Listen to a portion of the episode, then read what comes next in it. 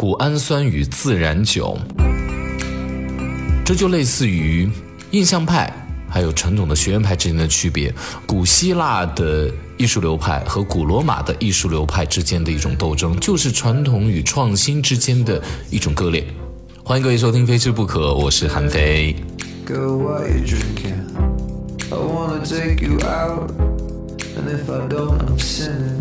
在过去的一年当中，我最怕就是和别人来辩驳对错是非，绝对的黑与白。呃，我希望我们人生当中，我们生活当中对于大多数事物的观点有更多的松软地带，有更多的灰色空间。这样的话，其实你就觉得漂亮很多。特别简单，就是之前我们在说意大利面还有中国的面条到底哪个更早，谁先发明的？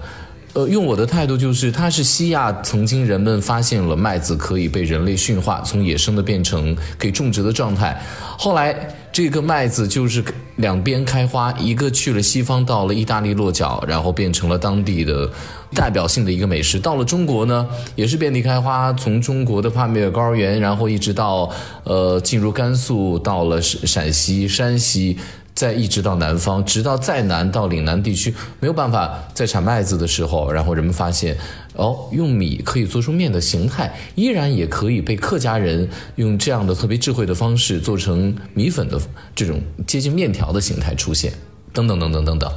我不会去辩驳说它是哪个更早，可能中国出土了一文说我们在三四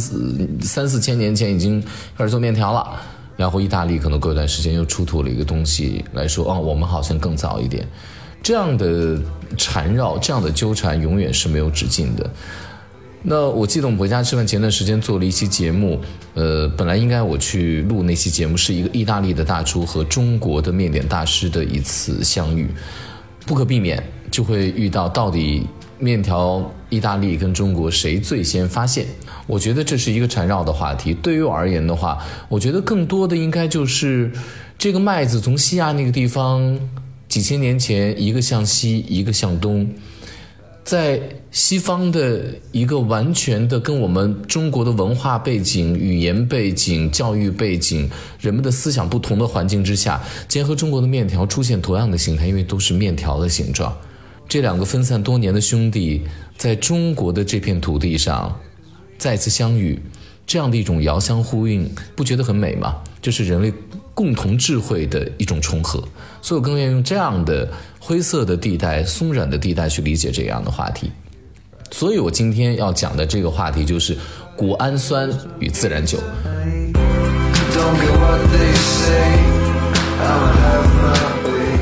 谷氨酸实际就是味精，它是大概在一九零八年的时候，呃，日本东京大学的池田教授有一天回家在喝汤，哎，这个汤怎么这么鲜？他就问他妻子，他妻子说，我就只是搁了海带，然后搁了一些黄瓜，没有搁别的东西。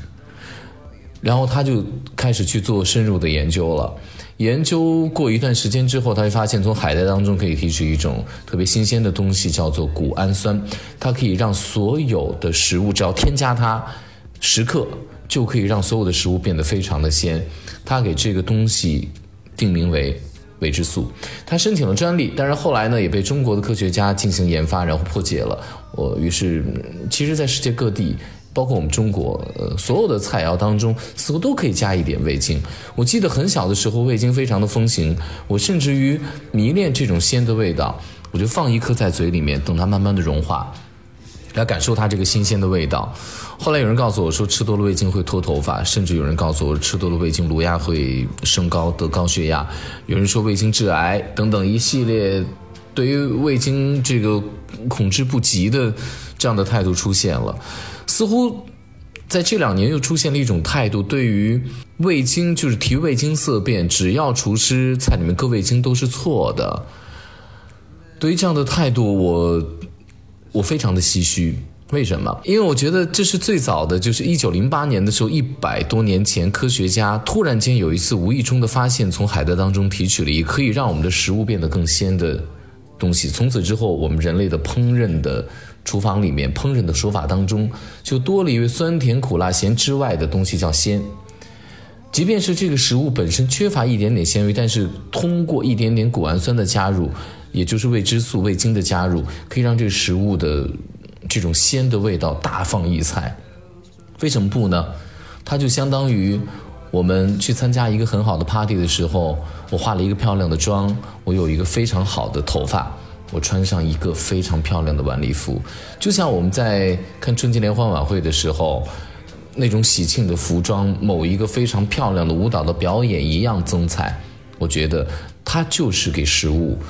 最好的一个晚礼服。当然。我们要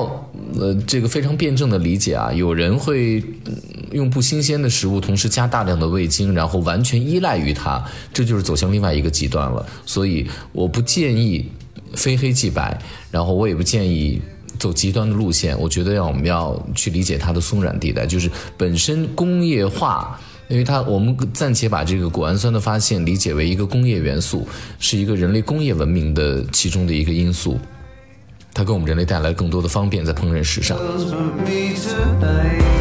那最近呢，又突然出现另外一派，就是在喝葡萄酒的时候呢，大家又出现另外一个极端。我们刚刚讲完谷氨酸了，讲完味精了，呃，叫自然酒，就是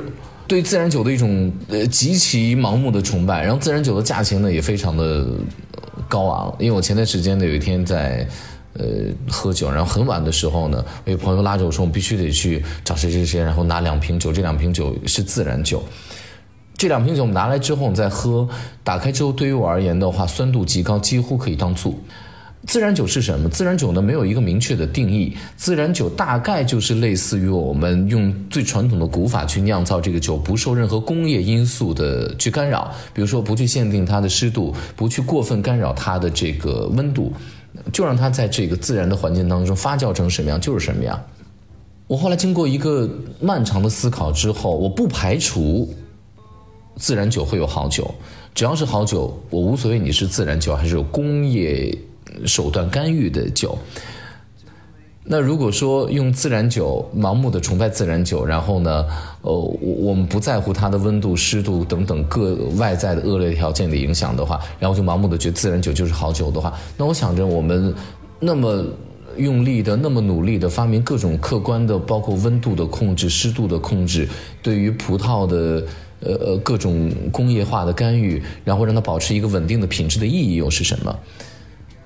这就让我产生了质疑，这就是又是逃逃出了这个灰色地带，又到了非黑即白的一个状态。只要是好酒，无论是白猫黑猫，能抓老鼠的就是好猫。所以，我我我更崇拜另外一种状态，就我们在喝酒的时候，盲品。就我们今天嗯不论价钱，但论品味。我们拿一瓶酒的时候呢，我们就是客观的来讲，它这瓶酒的好坏无所谓，它特殊的酿造方法。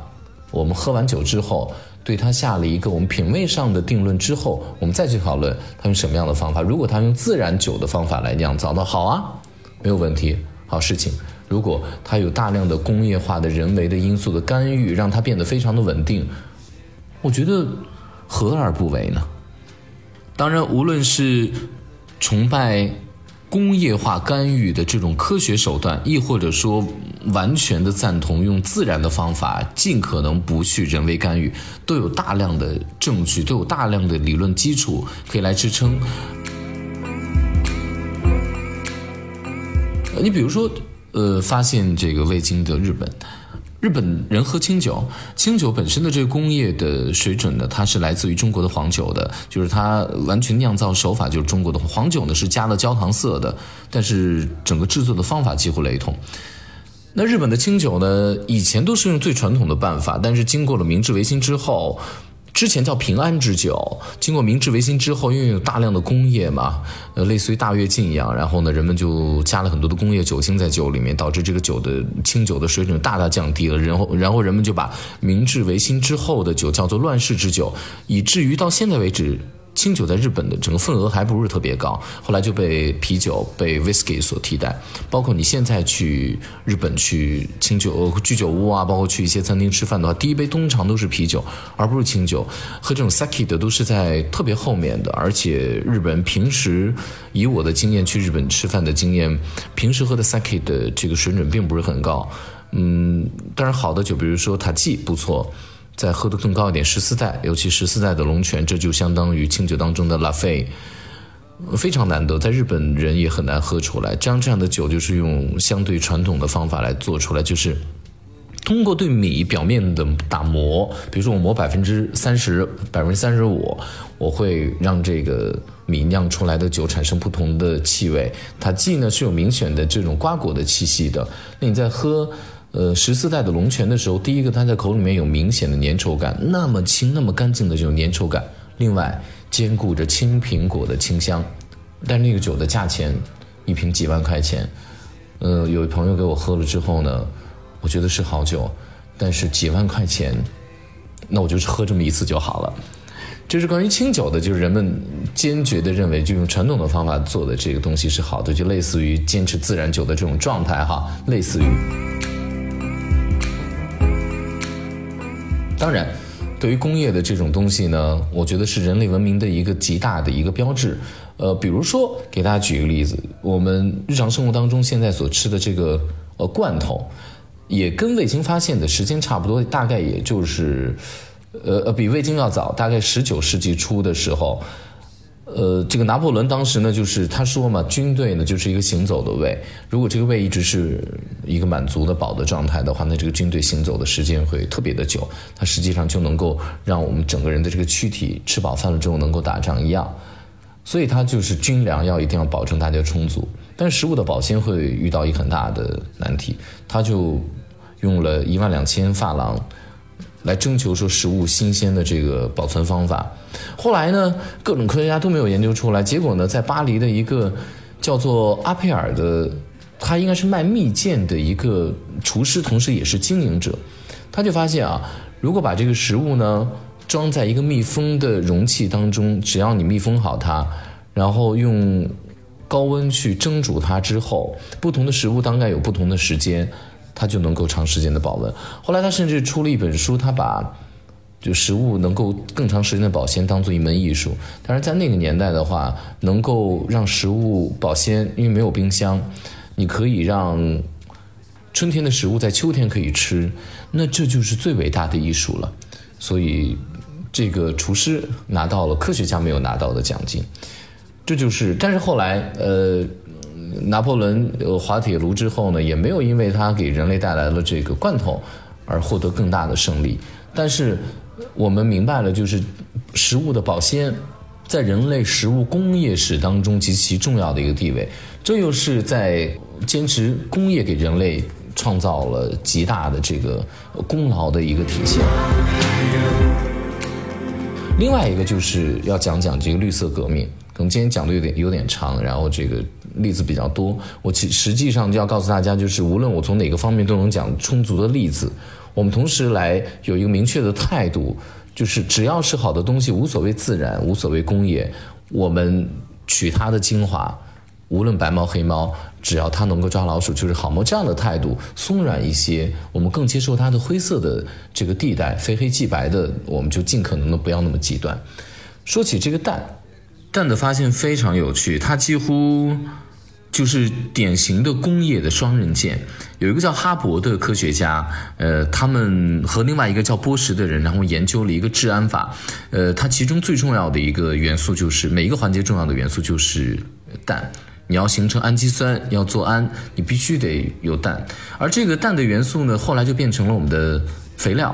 于是，我们世界上很多吃不起粮，没有办法，世界没有办法供这么多人生存下去的时候，蛋可以让我们的粮食大大的增产十几倍。呃，这大概就是当时世界上最最重要的，因为喂养世界嘛，让世界的人生存下去，蛋的发现非常重要。呃，他哈勃也是诺贝尔化学奖的一个得主，可是，在第二次世界大战当中，呃，也是因为氮氮的发现。人们发现，就是用氮可以制作很多的这个化学的武器，甚至于连哈勃本人后来都说，用氮制作的化学武器来尽早的结束战争，并不比别的战争武器更凶残。对于这样的观点，我甚至觉得有点反人类。当然了，哈勃本身妻子也是在发现氮几年之后，本来以为氮可以让世界更多人吃饱粮、吃饱饭，结果发现氮成了杀人的工具了。于是他妻子用哈勃的枪自杀了，就是德国的科学家。所以，我们生活当中大部分事件的事实是什么？它是一个给人类粮食创收的福音。同时他也是最早的杀人的化学武器的制造者。感谢各位收听今天的《非吃不可》，我是韩飞。